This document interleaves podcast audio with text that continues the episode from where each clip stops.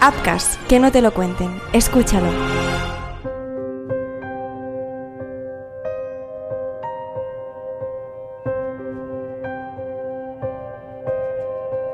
Un día cualquiera en Jalisco, Chavita estaba divirtiéndose con sus amigos.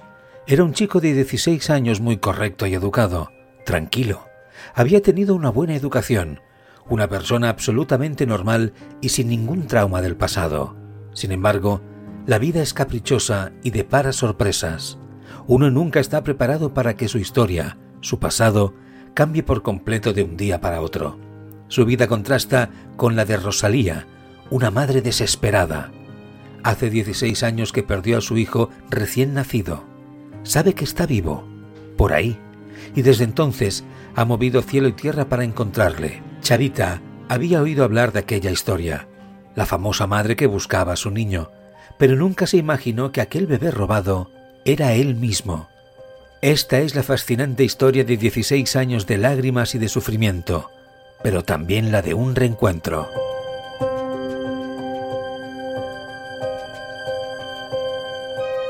Hola, mi nombre es Marc Truco. Bienvenidos a Niños Robados, el podcast donde van a parar las desapariciones más escalofriantes de niños pequeños. Un podcast de Apcas dirigido por Juan Prats, producido por Marc Jiménez y escrito por Carlos Rojas. Empezamos.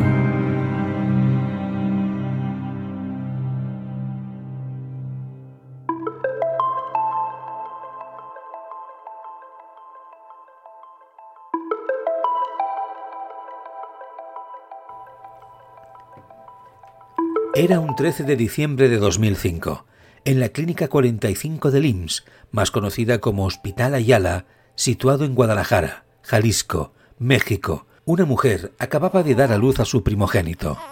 El reloj marca las 16 horas y 48 minutos. Rosalía López había sufrido mucho, pero la gran ilusión de su vida se había cumplido.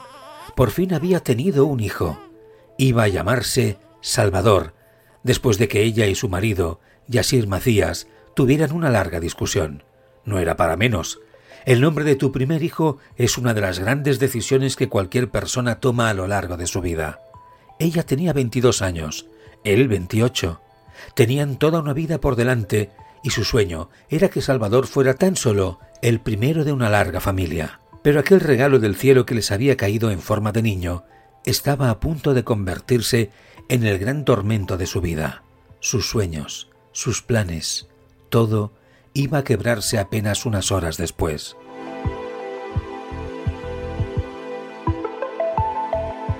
Cuando Salvador apenas tenía un día de vida, en mitad de la noche, alguien se colocó en su habitación. Rosalía y Yasir dormían por primera vez en mucho, mucho tiempo.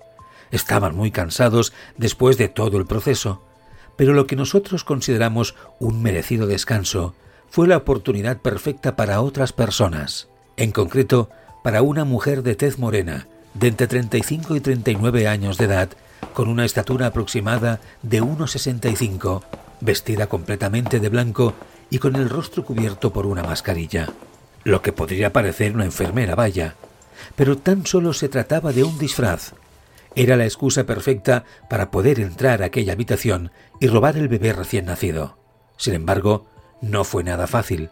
Al verla coger a Salvador, sus padres se despertaron y se alertaron. Ella tuvo que tranquilizarles. Era una enfermera de la clínica y tan solo se llevaba el niño para una revisión y posteriormente a alimentarlo en la sala de cunas. Aprovechó para informar a Yasir Macías que tenía que retirarse ya que el horario de visitas había concluido.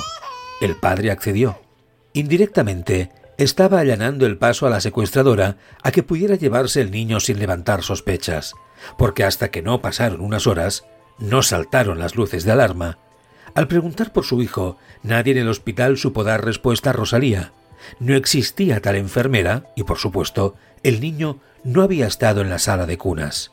Ella empalideció. Aquello debía tratarse de un error. No podía creérselo. Le habían robado a Salvador ante sus propias narices y con su permiso. Era imperdonable. Los nervios la atacaron con fuerza, pero intentó calmarse. Algo dentro de ella le decía que le recuperaría en apenas unas horas y que todo quedaría en un susto. Pero no fue así. Aquella mujer no estaba ya en el hospital. En lugar de alimentarlo, se lo había llevado y sus padres no volverían a verle.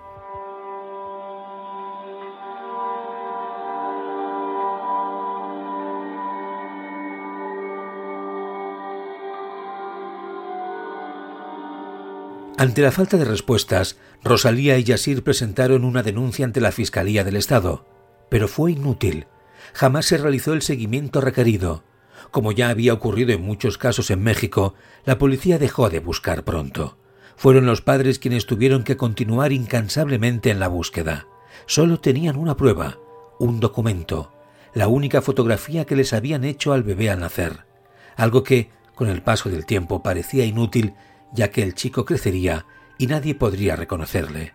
Pero a la postre, esta imagen sería absolutamente clave para poder lograr resultados. Aquel chico desaparecido no fue asesinado ni torturado, al contrario, acabó en brazos de una familia, de otra, de la que él creyó que siempre había sido la suya, con unos padres absolutamente normales. Él era vendedor en un mercadillo y ella profesora en una guardería. Casualmente, su padre adoptivo se llamaba Salvador, como él, mientras que la madre se llamaba Alejandra. Eso sí, el niño cambió de nombre y pasó a conocerse como Chavita. Fue siempre un niño feliz e incluso pudo ver nacer a dos hermanos pequeños. La familia era muy querida en el vecindario por su amabilidad y cercanía y Chavita había echado raíces. Se llevaba muy bien con un grupo de chicos con los que creció y se mantuvo muy unido durante su adolescencia en la localidad de El Salto, más concretamente en la colonia de Las Lilas, situada también en Jalisco. A priori, Chavita estudiaría una carrera en la universidad y después formaría una familia, como cualquier otra persona. Sin embargo, toda proyección de su vida estaba a punto de romperse en mil pedazos.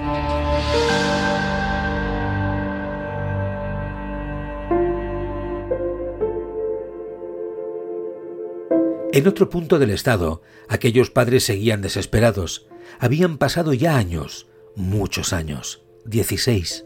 La angustia inicial de aquel mes de diciembre de 2005 se había tornado ahora en decepción y dolor. Habían sido muchas noches sin dormir.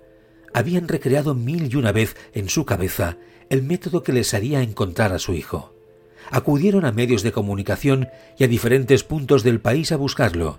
Incluso Rosalía tuvo la idea de contratar los servicios de un perito para crear una proyección animada que mostrara cómo sería su hijo en la actualidad, ya convertido en un adolescente. Utilizando esta imagen digitalizada, solicitaron nuevamente la colaboración de la ciudadanía a través de las redes sociales para encontrar al menor. No lo sabían, pero acababan de dar un paso enorme, ya que el retrato robot resultó ser fundamental en su localización. Y todo gracias a la foto de Salvador recién nacido. Por fin, la suerte estaba a punto de ponerse de su lado. Fue un día de septiembre de 2021. Rosalía y Yasir recibieron de forma anónima una llamada. Un tipo les aseguraba que tenía una carpeta que contenía fotografías e información sobre la posible ubicación de un joven que podría ser su hijo Salvador. Les reveló la ubicación de la carpeta y colgó nunca volvieron a saber de él, pero en efecto, el joven que aparecía en aquellas fotos era el mismo Chavita. Rosalía contuvo la respiración. Tenía un buen presentimiento. Estaba cerca de su hijo, pero no quería ilusionarse. Upcast, que no te lo cuenten. Escúchalo. HAL 9000, Max Hydrom, Skynet, Kit. La inteligencia artificial ya no es ficción, está entre nosotros abriéndose camino hacia el futuro. Upcast presenta El cerebro de la máquina, un podcast con Alejandro Gómez y con mucha inteligencia artificial.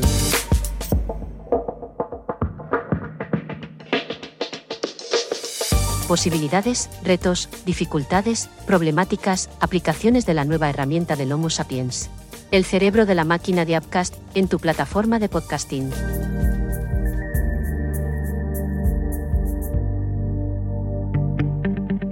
De las pensiones, los impuestos, la educación, de la sanidad, de los discursos de odio y el aumento de la ultraderecha, de inmigración, nuevas tecnologías, del último challenge en TikTok, de la rajada de un famoso que se ha hecho viral, de la religión, del aumento de la violencia machista y las violaciones en menores. Hasta de fútbol podemos hablar cada día, pero lo haremos los jueves. Cada jueves, un podcast de Apcas con Vanessa de Lucio, para hablar de todo y con todos, la actualidad a debate y análisis. Cada jueves, con Vanessa de Lucio. Pon la palabra Apcas en el buscador de tu plataforma de podcasting y conoce todas nuestras producciones. Apcas, que no te lo cuenten, escúchalo.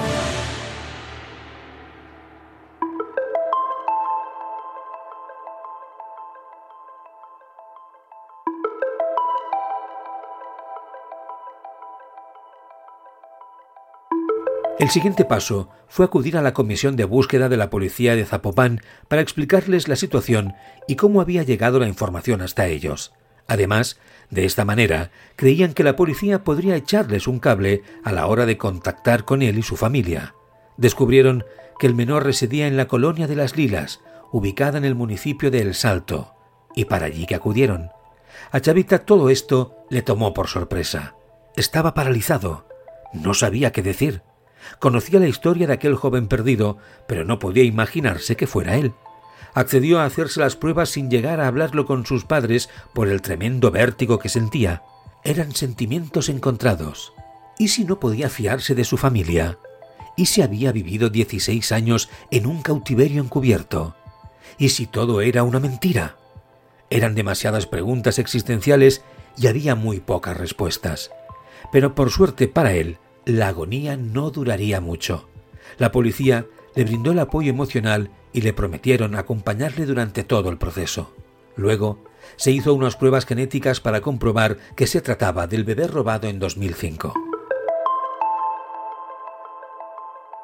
Los resultados del peritaje fueron apabullantes. El resultado arrojó una coincidencia del 99,99%. En efecto, Chavita era el bebé robado. Rosalía y Yasir no se lo podían creer cuando recibieron la llamada. Se abrazaron más fuerte que nunca y lloraron, lloraron mucho. Los medios de comunicación no quisieron perdérselo. Aquella madre tan insistente, que tanta ayuda les había pedido, al final había conseguido su propósito. Rosalía no pudo evitar llorar ante la televisión de todo México.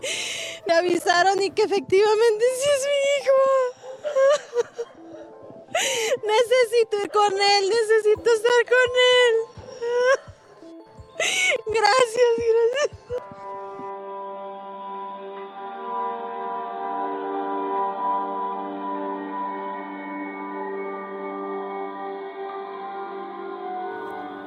Para Chavita fue difícil de digerir. Todo era demasiado nuevo, pero estaba claro que los resultados no dejaban lugar a dudas. Era aquel niño. Su vida había cambiado literalmente de un día para otro, y lo más fuerte es que todo el país lo sabía. El siguiente paso era saber cómo había acabado ahí y quién había sido la mujer responsable del secuestro. Pero cuando la policía regresó a la colonia de las Lilas, no hallaron a nadie. Alejandra y Salvador, padres adoptivos de Chavita, habían desaparecido sin dejar rastro. Tampoco estaban sus otros dos hijos. El piso estaba vacío. Aquello era una declaración implícita de inculpación. El kit estaba ahora en dar con ellos, porque estaba claro que algo sabían. Si no, ¿por qué huirían? Pese a que Rosalía y Asir querían justicia por todo el sufrimiento al que les habían sometido durante 16 años, aquello en aquel momento era secundario. Por fin pudieron estar con Salvador, la gran ilusión de su vida. Se pusieron al día y comprobaron que, en efecto, se trataba de un chico muy bien educado y muy amable, el niño al que habían soñado criar. Es cierto que se habían perdido grandes episodios de su vida, como sus primeros pasos o sus primeras palabras, pero la espera había valido la pena. Llegaban a tiempo para vivir otros grandes momentos de su vida. Paralelamente, la investigación continuó, hasta que el 13 de diciembre de 2022, Justo el día en que Salvador cumplía 17 años, Rosalía y Yasir recibieron otra llamada que les cambiaría la vida. Habían encontrado a la famosa enfermera que le había robado a su niño un día como aquel hacía 17 años.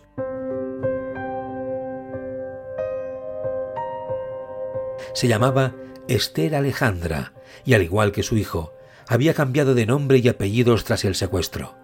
También había modificado su aspecto, aunque había pasado tanto tiempo que incluso ya hacía vida normal.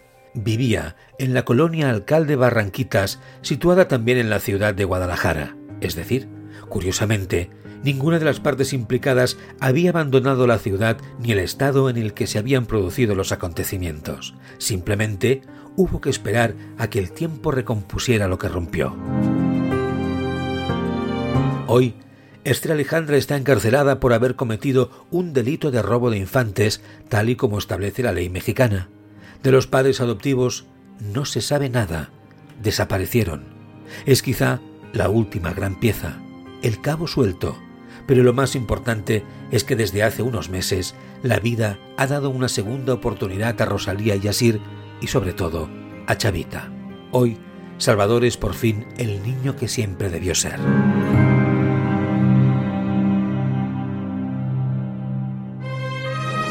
Apcas, que no te lo cuenten. Escúchalo.